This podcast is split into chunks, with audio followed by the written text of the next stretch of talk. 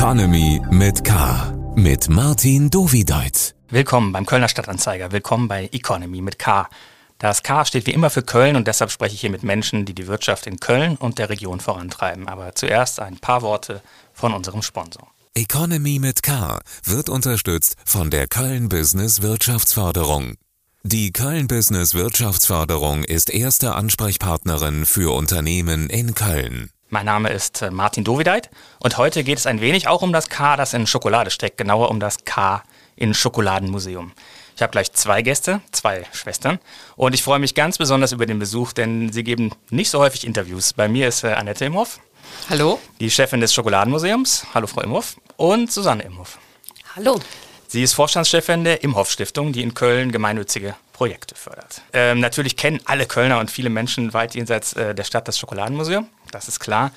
Schon ein paar weniger wissen, dass äh, ihr Vater Hans Imhoff das Museum erdacht und 1993 eröffnet hat, an prominenter Stelle im Rheinauhafen. Und ähm, ja, dass er ein Kapitel deutscher Wirtschaftswundergeschichte ist, äh, es geschrieben hat, da er einst die Kölner Schokoladenfabrik Stollwerk äh, übernommen hatte und dann zu einem europaweit großen ähm, Hersteller von Schokolade entwickelt. Sein Vermögen hat er zum einen in das Museum eingebracht und nach dem Firmenverkauf dann auch in die Stiftung gesteckt. Ich glaube, teilweise auch schon vorher. Und über all das wollen wir gleich sprechen, denn äh, am 12. März wäre Hans Imhoff 100 Jahre alt geworden. Also hören wir doch mal kurz am Anfang, was er selbst zum Schokoladenmuseum mal gesagt hat. Was braucht Köln? Köln braucht ein Schokoladenmuseum. Köln braucht das Schokoladenmuseum. Einzigartig in der Welt. Es kann uns keiner vormachen, es kann uns keiner nachmachen, es kann doch nicht mal jemand kritisieren, es ist einmalig. Es wird so schön, dass Ihnen das Herz höher schlägt. Sie äh, haben glänzende Augen, das freut mich. Nach fast 30 Jahren, wie viel Glanz hat denn das Schokoladenmuseum noch? Oh, das Schokoladenmuseum hat sehr viel Glanz ähm, und äh, wir arbeiten permanent daran, dass es auch so bleibt und werden auch in diesem Jahr wieder ganz viele Neuerungen bringen, die wir dann ähm, zu Ostern 23 präsentieren. Also von daher, ähm, das Schokoladenmuseum ist neu wie 1993. Dann äh, lassen Sie uns mal auf die äh, zurückliegenden zwei Jahre blicken mit der Corona-Krise. Wie hat sich das Museum denn in dieser Phase äh, geschlagen? Ja, das war natürlich eine ausgesprochen schwierige Zeit. Ähm, am 14. März, äh, ich weiß das deswegen so genau, weil meine Tochter einen Tag später Geburtstag hat, ähm, 2020, ähm, haben wir die Tore geschlossen, einen Tag bevor dann der endgültige Lockdown verhängt wurde, weil wir gesagt haben, wir können die Verantwortung nicht mehr übernehmen und ähm, haben dann wieder eröffnet im Mai. Ähm, und dann waren wir uns alle sicher, das kommt nicht zurück, es wird keinen erneuten Lockdown geben. Und ähm, wir alle wissen, dass es uns dann ähm, erwischt hat im, am 1. November 2021 wurden wir dann wieder geschlossen und haben dann sieben Monate das Haus zugehabt. Und das hat schlussendlich dazu geführt, wir hatten vor Corona ähm, 585.000 Besucher im Jahr, sind das erfolgreichste Museum der Stadt mit weitem Abstand, äh, was die Besucherzahlen angeht. Und äh, in den beiden Jahren zusammen haben wir jetzt ähm, jeweils nur 200 und ziemlich genau beide Jahre 210.000 Besucher. Ähm, gehabt. Und das heißt natürlich, äh, wir hatten in zwei Jahren ähm, zwei Drittel der Besucher, die wir sonst in einem Jahr äh, haben. Mhm. Und das waren natürlich extrem schwere Zeiten.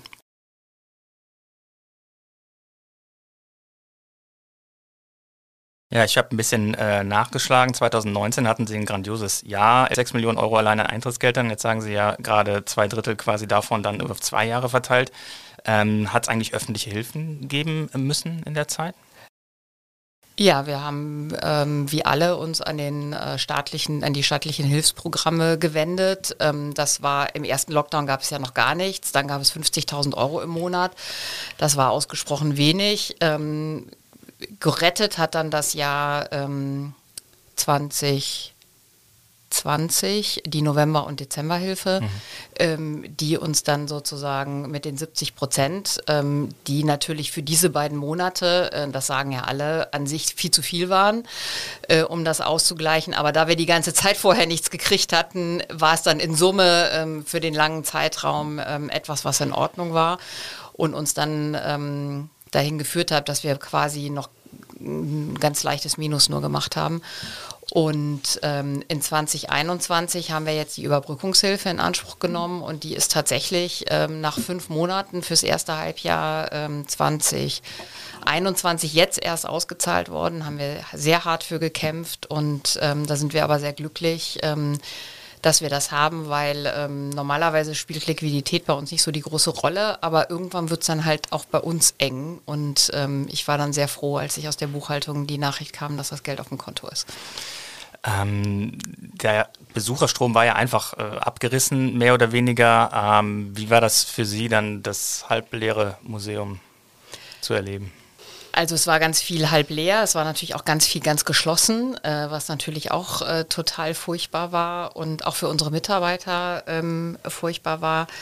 Ähm, das Schlimmste war eigentlich, dass wir immer nicht wussten, worauf wir uns einstellen müssen. Also die mhm. Corona-Schutzverordnungen äh, traten in der Regel, äh, wurden häufig Freitagnachmittag veröffentlicht und galten ab dem nächsten Tag. Ähm, was schlechterdings eine Unverschämtheit ist, wenn man das mal einfach äh, versucht umzusetzen. Wir haben das immer geschafft, aber äh, wir sind da eben auch ein privates Haus und, und können da entsprechend schnell reagieren. Aber ähm, normalerweise, ich muss meine Mitarbeiter informieren, ich musste Aushänge machen, ich musste schulen äh, und so weiter. Und das war natürlich oft in der kurzen Zeit eigentlich gar nicht machbar. Mhm. Trotzdem haben wir es alle geschafft, äh, eher nicht nur wir, sondern auch viele andere.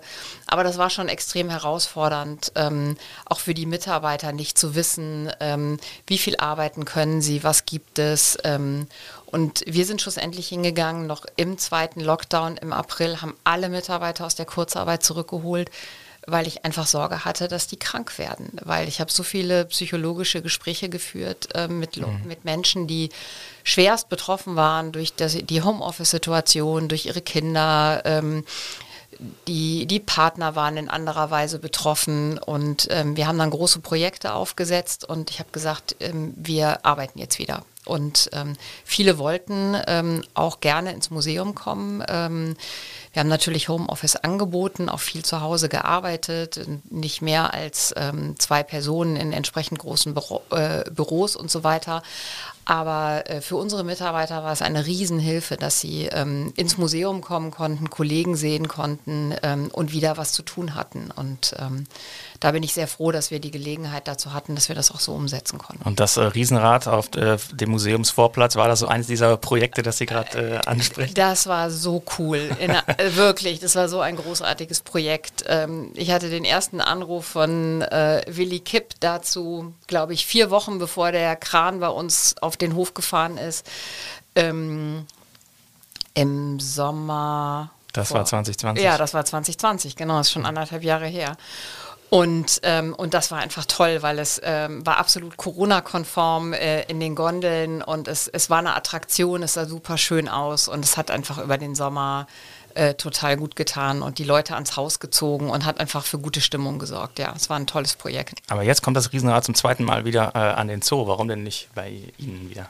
Ähm, das Riesenrad ist ja schon nochmal wieder gekommen zu Weihnachten. Äh, auf dem Weihnachtsmarkt war es. Ähm, es wird jetzt am Zoo stehen und es wird am Sommer, im Sommer wieder bei uns stehen. Ah ja. Aber ähm, da ist ja immer nur ein, es ist ja ein fliegender Bau und fliegende Bauten dürfen maximal ähm, drei Monate irgendwo stehen und dann müssen sie wieder abgebaut werden. Und ähm, insofern kommt es über die Sommerferien und hoffentlich auch wieder zum Weihnachtsmarkt. Also es wird ähm, in diesem Jahr hoffentlich noch zweimal seine Runden bei uns drehen.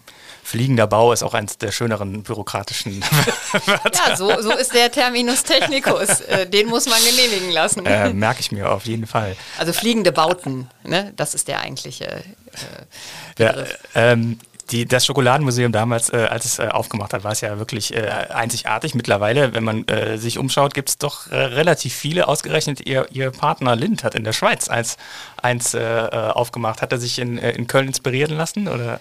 Wir haben ihn beraten und wir haben sämtliche Texte abgenommen, weil sie die Expertise selber gar nicht hatten. Also insofern. Zur ähm, Historie des Kakaos und so weiter? Genau. Mhm. Also ähm, wir haben an der Konzeption nicht mitgearbeitet. Ich, wir hätten das anders gemacht aber das ist sozusagen ihre Entscheidung. Ist ja auch ein Firmenmuseum, was ganz wichtig ist, glaube ich, an der Stelle zu unterscheiden, ähm, dass mein Papa das Haus ja nie als ähm, Firmenmuseum geplant hat, sondern immer als Haus, in dem sozusagen sich die ganze Schokoladenwelt ähm, präsentieren kann. Bei uns steht die Milka-Kuh und ähm, äh, es gab immer schon die alle Wettbewerbs Überraschungsei und ähm, KitKat und äh, alle Firmen äh, sind bei uns ähm, zu sehen. Und ähm, das war eigentlich immer der große Unterschied, ähm, dass wir nie der Anhängsel an ein Unternehmen waren, sondern eigentlich eine eigene Idee für Schokolade zu begeistern und zu zeigen, dass es halt, damals waren es 3000 Jahre Kulturgeschichte, inzwischen 30 Jahre später redet man über 5000 Jahre Kulturgeschichte. Also in diesen 30 Jahren ist die Forschung so weit äh, gekommen, dass man über 2000 zusätzliche Jahre in der Vergangenheit schon über die Kulturgeschichte sprechen kann. Ich bin da keine Expertin für, dafür haben wir eine Kuratorin. Ähm, aber es gibt halt, es gibt kein einziges Schokoladenmuseum, was ein Tropenhaus hat, wo echte Kakaobäume wachsen. Es gibt kein Schokoladenmuseum, was eine Fabrik hat, die nur für dieses ähm, Museum gebaut wurde, sondern oft ist es der Blick in, in eine Fabrikhalle, wo ganz normal produziert wird, nicht genau für den Besucher.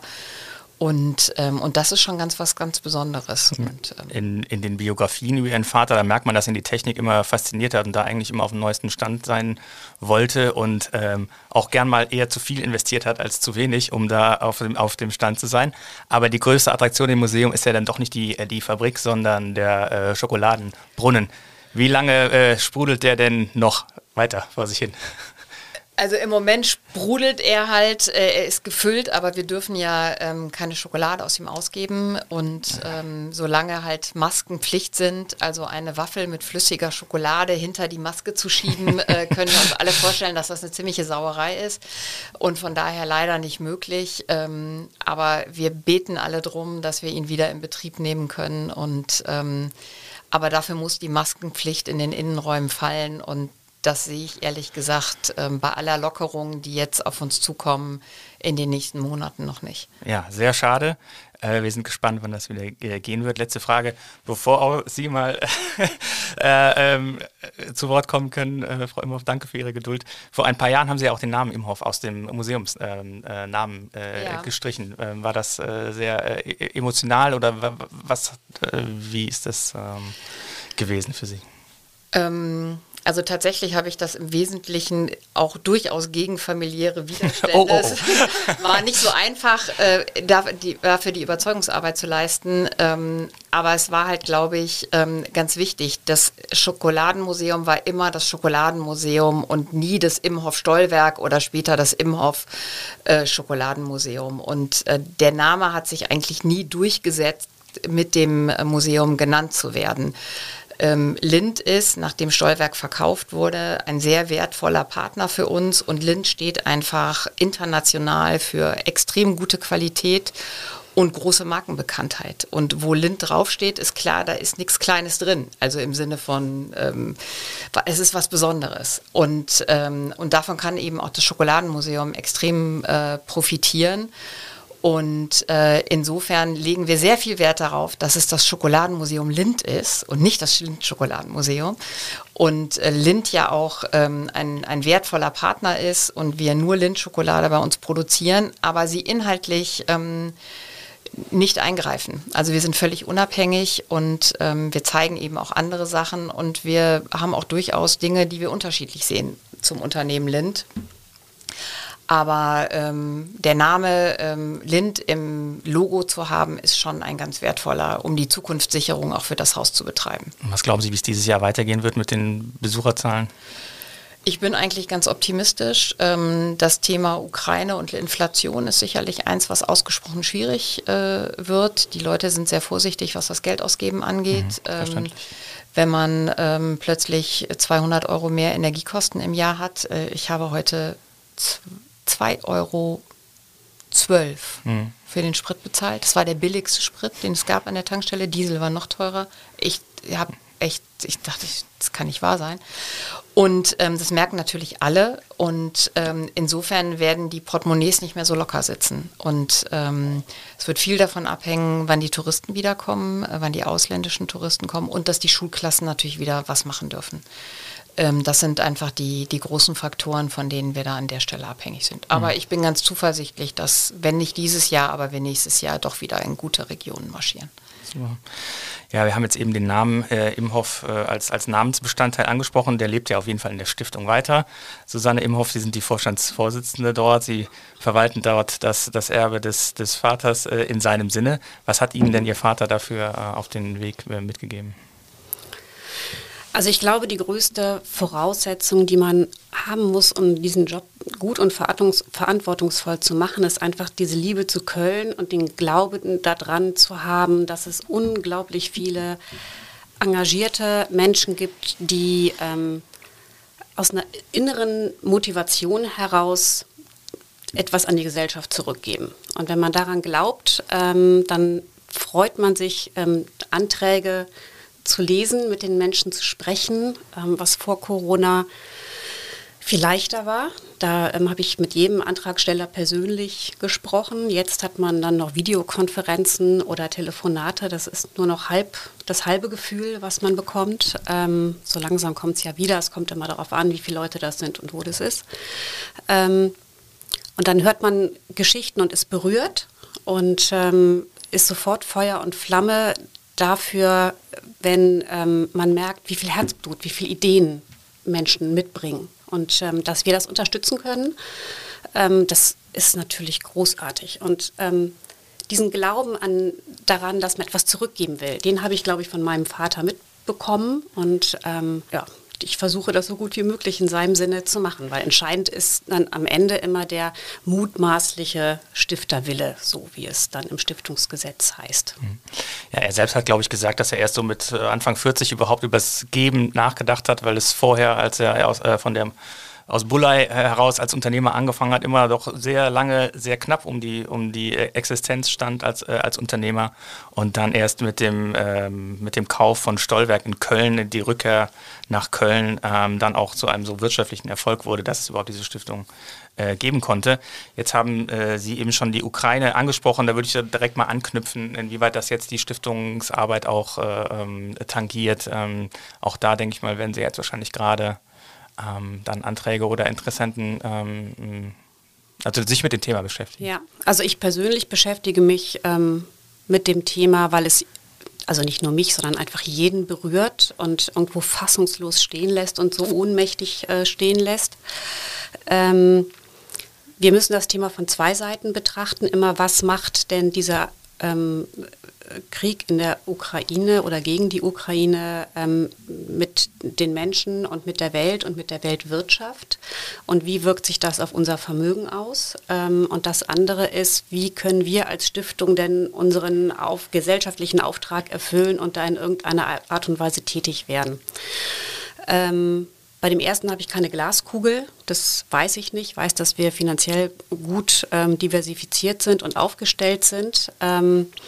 Trotzdem wird es auf Auswirkungen haben auf unser Vermögen, wie es auf jedes Vermögen Auswirkungen haben wird. Ähm, es sei denn, man hat irgendwie in Rüstung und Öl investiert, haben wir jetzt aber gerade nicht. Dann hat es auch Auswirkungen aufs Vermögen, aber auf eine andere Art und Weise.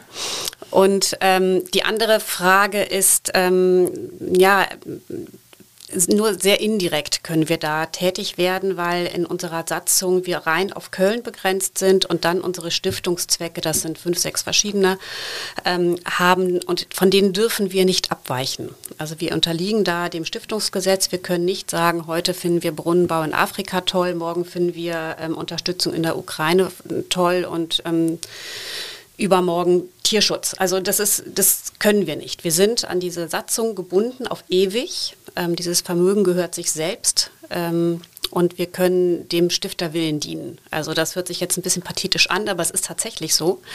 Ähm, trotzdem können wir natürlich ähm, gucken, wenn jetzt Anträge reinkommen, die das Thema Krieg und Frieden behandeln ähm, und in Richtung Kunst und Kultur, ähm, sozialgesellschaftliche Aktivitäten gehen, dann können wir solche Projekte natürlich bedienen, genauso wie wir das mit dem Thema ähm, Nachhaltigkeit äh, machen. Ähm, wir achten darauf, was sind die Inhalte unserer ähm, Projektpartner ähm, und da können wir sehr indirekt Einfluss nehmen. Ganz konkret habe ich ähm, eine Anfrage äh, auf dem Tisch, wo es dann um ähm, Bildungsprojekte und Integrationsprojekte für Geflüchtete geht. Der ist aber noch nicht formuliert, der ist nur ähm, mündlich bislang gestellt worden. Wir haben jetzt ja tatsächlich am 15. erstmal Fristende und dann haben wir die Entscheidung jetzt Anfang April. Wir haben immer zwei Entscheidungsrunden pro mhm. Jahr. Ähm, ich bin gespannt, ähm, ob jetzt im Laufe des Jahres dazu noch etwas kommt und ähm, werde mich dem dann sehr intensiv zuwenden. Ja, Sie haben eben die Ewigkeitsgarantie sozusagen Ihres Vaters äh, erwähnt. Was, was bedeutet das denn ähm, für Sie, wenn Sie ähm, die Stiftungsgelder verwalten? Also eine Stiftung ist ja per se auf die Ewigkeit angelegt, es sei denn, es ist eine Verbrauchsstiftung. Das wird in ähm, letzter Zeit ähm, häufiger bei Neugründungen mitgemacht, ist auch durch die ähm, Gemeinnützigkeitsrechtsreform nochmal einfacher geworden. Ähm, aber die ganz klassische Stiftung ist eine Ewigkeitsstiftung. Das heißt, es gibt ein Grundkapital und dieses Kapital verdient, also bei den Förderstiftungen, und dieses Kapital verdient Geld und dieses Geld darf dann ausgeschüttet werden ähm, und muss auch zeitnah ausgeschüttet werden. Es ist nicht so, dass man das horten kann mhm. tatsächlich. Also man hat immer zwei Jahre Zeit, um die Erträge wiederum an äh, gemeinnützige Körperschaften oder öffentliche Körperschaften auszuschütten. Und das nach Maßgabe der, ähm, des, der Satzung mhm. tatsächlich. Und für mich heißt das, ähm, die so modern zu halten, ähm, dass, also mein Vater war ja sehr clever und klug und er hat diesen Stiftungszweck sehr breit ähm, gefächert. Das, ähm, was über allem steht, ist Köln. Und dann haben wir viele verschiedene Stiftungszwecke. Und ähm, weil, und er hat dafür gesorgt, dass qua Satzung immer die Familie in dem Vorstand und in der, in der Entscheidungsbefugnis, ähm, wie diese Gelder ausgeschüttet werden, die Mehrheit hat. Das heißt, er hat uns vertraut, dass wir das Richtige machen. Und dieses Vertrauen müssen wir ähm, annehmen und ähm, werden das auch nicht enttäuschen. Also da sind wir, ähm, glaube ich, mit einem sehr geraden Rücken dabei, das ähm, so zu tun, dass wir dann unsere Verantwortung einfach wahrnehmen. Ist das Ehre oder Last oder wie empfindet Ehre. Eine totale Ehre und eine große Freude und mit viel, viel Dankbarkeit verbunden. Mhm. Ähm, überhaupt, gar, also überhaupt gar keine Last, ganz im Gegenteil. Ich glaube, wir machen beide unseren Job ziemlich gerne. Ja, genau. Also es macht einfach, also ist schon ein großer Glücksgriff. Also mhm. meinen Job zu machen ist schon, ähm, danke. Und ähm, vielleicht können Sie ein bisschen ähm, erzählen, wie es war, mit, mit Ihrem Vater äh, aufzuwachsen, ähm, während er die Firma geführt hat, weil man liest halt, sieben Tage die Woche hat er gearbeitet, er war ein Arbeitstier, hat immer so, glaube ich, sich selbst auch beweisen wollen, dass er es halt kann. Äh, das scheint so sein Antrieb gewesen zu sein. Sie haben mal gesagt, dass er auf jeden Fall nicht der Typ war, der zum Elternabend äh, gegangen ist. Ähm, wie äh, hat sich so Ihr Bild auch auf Ihren eigenen Vater entwickelt, so über die, über die Jahre, während Sie auch aufgewachsen sind? Hm, das ist eine ganz spannende Frage und die Antwort ist, glaube ich, in viele kleine Teile zu teilen. Also ich glaube, als Dreijährige nimmt man das anders wahr als als Zehnjährige, wieder völlig anders als als 15-Jährige, völlig anders als als 25-Jährige und als 50-Jährige hat man seinen Frieden damit geschlossen. Mhm. Ähm, ich bin jetzt 50. ähm, hat, ein, hat einen Moment gedauert tatsächlich. Ähm, ich glaube, als kleines Kind habe ich ihn unfassbar vergöttert. Seine Präsenz war für mich sehr spürbar und sehr dicht, obwohl ähm, er selten körperlich anwesend war. Aber er stand schon für mich im, im Mittelpunkt meines Lebens tatsächlich. Es ist erstaunlicherweise so. Ähm, als Jugendliche ähm, habe ich schwere innere Kämpfe mit ihm geführt. Auch und, äußere. Und auch, ja, aber jetzt nicht auf physische Art. Nein, aber. Nein, nein, also nicht, dass da ein falsches Bild entsteht. Aber ähm, ich denke, das steht einfach in diesem sogenannten äh, Entwicklungshausaufgabenbuch einer Jugendlichen, ähm, sich tatsächlich gegen äußere Mächte ähm, zu wehren. Ähm, ob es da jetzt einen Sieger gibt, sei mal dahingestellt. Ähm. Unentschieden. ja. Die einen sagen so, die anderen so. ja, und auch der Blick darauf verändert sich ja tatsächlich. Und der Blick verändert sich nochmal sehr, wenn man eigene Kinder hat. Ähm, also ich glaube, das geht auch jedem so, wenn man eigene Kinder hat und die durch ihre Entwicklung mit begleitet, reflektiert man automatisch seine eigene Entwicklung noch auf eine, auf eine ganz andere Art und Weise.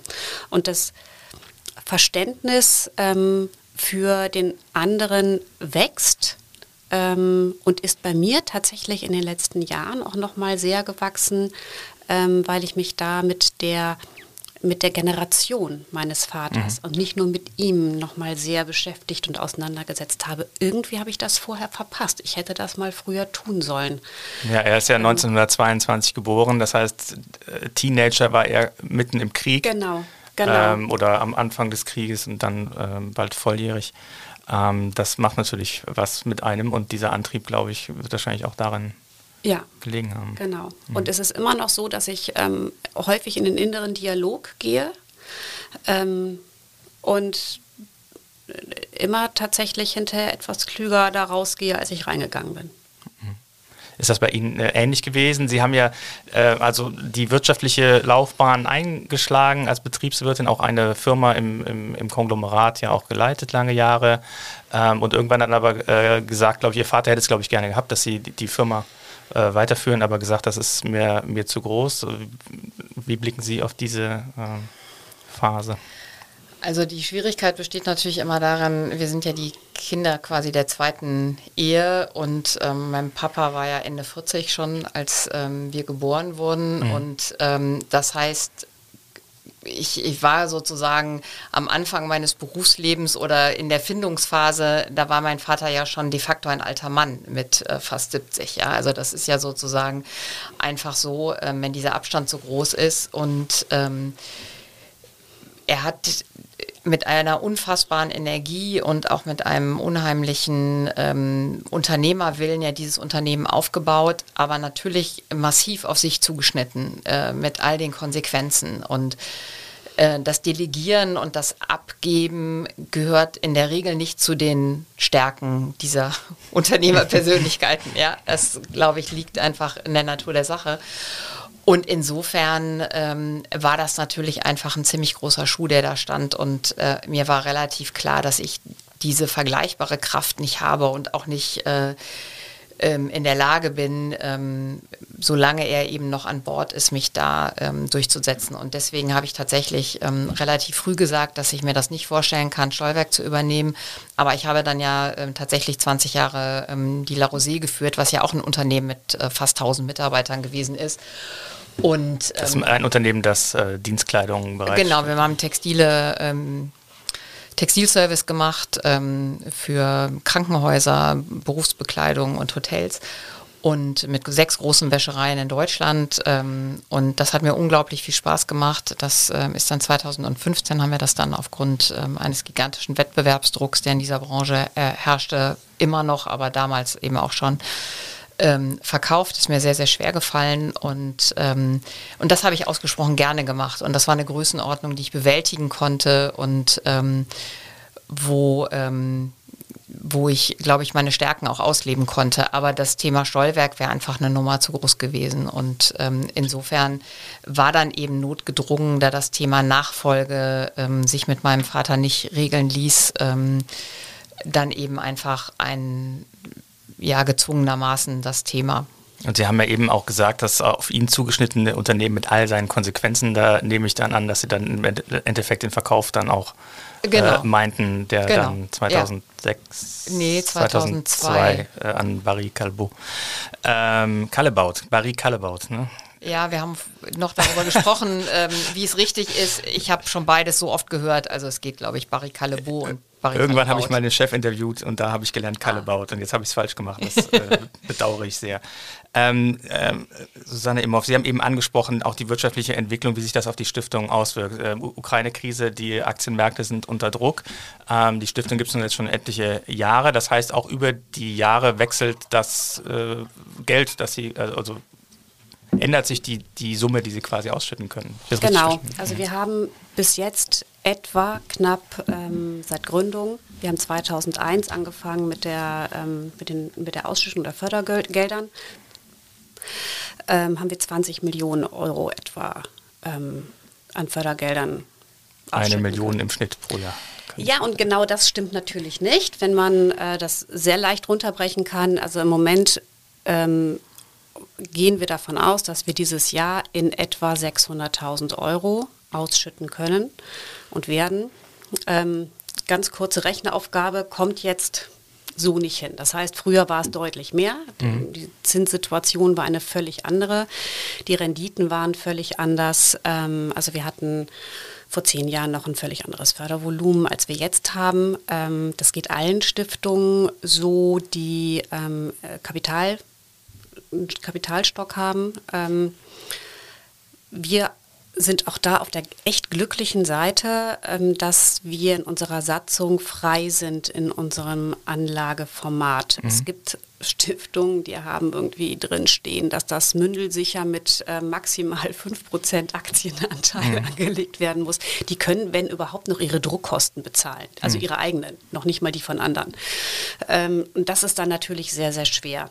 Auch da den Rat an jeden, der eine Stiftung ähm, gründen möchte, ähm, Obacht, so wie es heute ist, ist es nicht zwingend noch in 20 oder in 50 Jahren. Also die Umstände können sich ändern und es ist einfach wichtig, dass die Satzung so gestaltet ist, dass es Gestaltungsmöglichkeiten gibt.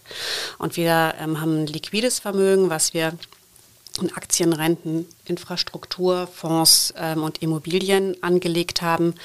Und dann haben wir ähm, natürlich noch dieses ähm, diesen großen Teil des Gebäudes des Schokoladenmuseums. Ähm, das heißt, da kriegen wir ähm, ungefähr die Hälfte unserer Ausschüttungen raus. Das ist ein total sicherer und bombastischer ähm, Fall, wenn es jetzt nicht gerade Corona gibt. aber ähm, weil wir alles hängt mit allem zusammen. Genau, weil wir aber klug und umsichtig sind, haben wir ähm, in den letzten Jahren einfach, wie sich das gehört, Rücklagen gebildet, um einfach diese Schwankungen ausgleichen zu können. Fragengewitter. Ich gebe Ihnen zwei Begriffe vor und Sie antworten möglichst spontan. Vielleicht fangen Sie einmal äh, an, äh, Annette Imhoff. Fleisch oder vegan? Fleisch. Und jetzt, ich muss es einfach einstreuen. Kaffee oder Kakao? Kakao. äh, Oper oder Stadion? Weder noch. Fahrrad oder SUV? Fahrrad. Und äh, Freizeit oder Überstunden? Mal so, mal so. äh, mobiles Arbeiten oder äh, zurück im Büro? Zurück im Büro und gelegentlich mobiles Arbeiten. Und äh, Kölscher Klüngel oder Ausschreibung? Eine schwere Frage. Nein, kein Kölscher Klüngel, aber äh, ich, wir sind froh, dass wir nicht alles ausschreiben müssen. Ihr Vater stand sehr offen zum Kölschen Klüngel, habe ich gelesen. ja. Zeiten ändern sich. Allerdings hat er den Kölschen auch mal die Kamelle weggenommen. Mhm. Ja, das hat er den Kamelle weggenommen und er hat sich zum Beispiel ähm, er hat ja einen Düsseldorfer Architekten genommen, um das Schokoladenmuseum zu bauen, einen sehr berühmten Professor Eller, und hat sich dort gegen die Ausschreibung auch gewehrt. Also, weil er gesagt hat, es dauert viel zu lange. Und ähm, in 13 Monaten das Schokoladenmuseum zu bauen, war sicherlich eine extreme Kraftanstrengung, die man sich heute nicht mehr vorstellen kann. Wäre es nur ein bisschen später fertig geworden, wegen des Hochwassers, meine ich. Ja, das wäre eine gute Idee gewesen. Vier Monate Verspätung wären gut. ja, also das erinnern wahrscheinlich die meisten nicht, deswegen äh, kurz nochmal äh, äh, erwähnt. Ähm, also vier Monate nach der Eröffnung stand das komplett unter Wasser, weil das das Jahrhunderthochwasser. Ja. 93. Und ein Jahr später wieder. Ja. Das war dann das zweite. Und äh, seitdem aber besser abgesichert? Ja, oder? viel besser. Im ersten äh, hat es große Schäden gegeben, ähm, die wir dann auch gerichtlich haben erstreiten müssen gegen den Architekten, der das schlecht abgesichert hatte. Und im zweiten Hochwasser war das. Ähm, ja, wenn man einen Düsseldorfer Architekten beauftragt, dann. Ist man selber schuld. Boah, das ist ja echt fies hier. okay, vielleicht können Sie weitermachen mit, äh, mit den Fragen bitte. Äh, sparen oder prassen? Sparen. Äh, Aktie oder ETF? Die Mischung. Äh, essen gehen oder selber kochen? Selber kochen. Und was? Ah. Keto. Keto. Keto. Ich lebe tatsächlich ketogen. Ketogen, das heißt? Sozusagen keine Kohlenhydrate. Okay. Aus gesundheitlichen, Aus gesundheitlichen Gründen. Ich bin da frei von Idealismus. Und oh. voll mit Trauer. Und äh, Karneval feiern oder aus der Stadt fliehen? Mm, aus der Stadt fliehen. Das haben Sie jetzt auch gemacht, diese Session? Ja, genau. Ich war da, aber es gab ja nichts. Also ich habe nicht gefeiert. Ja, okay. ja, wir haben ja leider eine, eine Pandemiewelle äh, ausgelöst durch, durch Karneval. Definitiv. Aber sie war, äh, äh, es war alles gestattet und ähm, ja. Mehr dazu vielleicht nicht an dieser Stelle. Dann, ähm, Sie haben äh, eben angesprochen, dass Sie äh, ja Rücklagen gebildet haben, um ähm, äh, auch in solchen schwierigeren Jahren ähm, Sachen ausschütten zu können und haben sich jetzt auch etwas äh, überlegt, was Sie äh, in die Wege leiten wollen anlässlich des 100. Ge Geburtstags. Ihres genau, aber ähm, Obacht, äh, nicht verwechseln. Das, was wir uns ausgedacht haben, hat mit der gemeinnützigen Stiftung überhaupt nichts mhm. zu tun, sondern das kommt anlässlich des 100. Geburtstages meines Vaters aus dem Familienvermögen. Also, ne, okay. wir wollen ähm, diesen, diesen, diesen Drive, den mein Vater hatte, ähm, dieses Gründertum, diesen Mut, dieses nach vorne blicken, ähm, diese Kraft, etwas aus nichts, aus etwas zu schaffen, ähm, aufnehmen und an junge ähm, Startups, äh, die in Köln sich äh, befinden, äh, drantreten und die auffordern, sich an einem Wettbewerb, an einer Ausschreibung zu beteiligen, die nächste Woche rauskommen wird. Und wir werden dann ein, ähm, ja, ein Preisgeld, kann man so nennen, äh, ausschütten in Höhe von 100.000 Euro.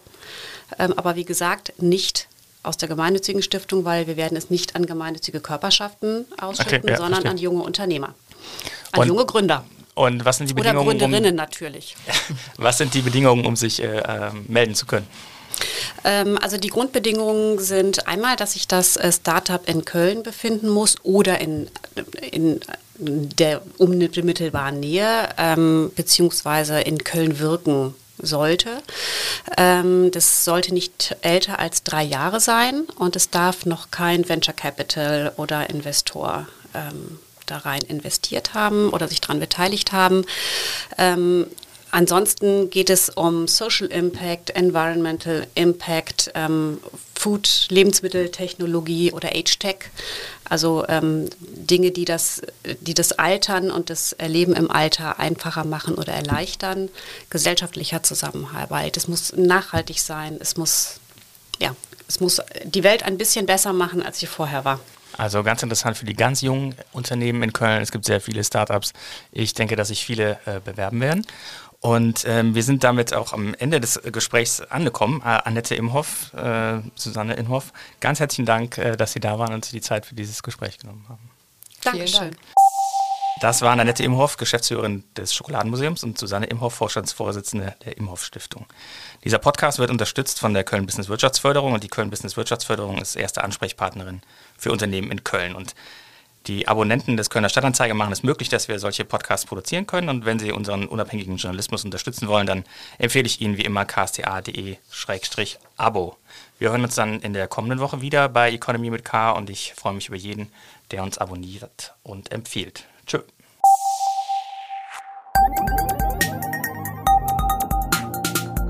Economy mit K.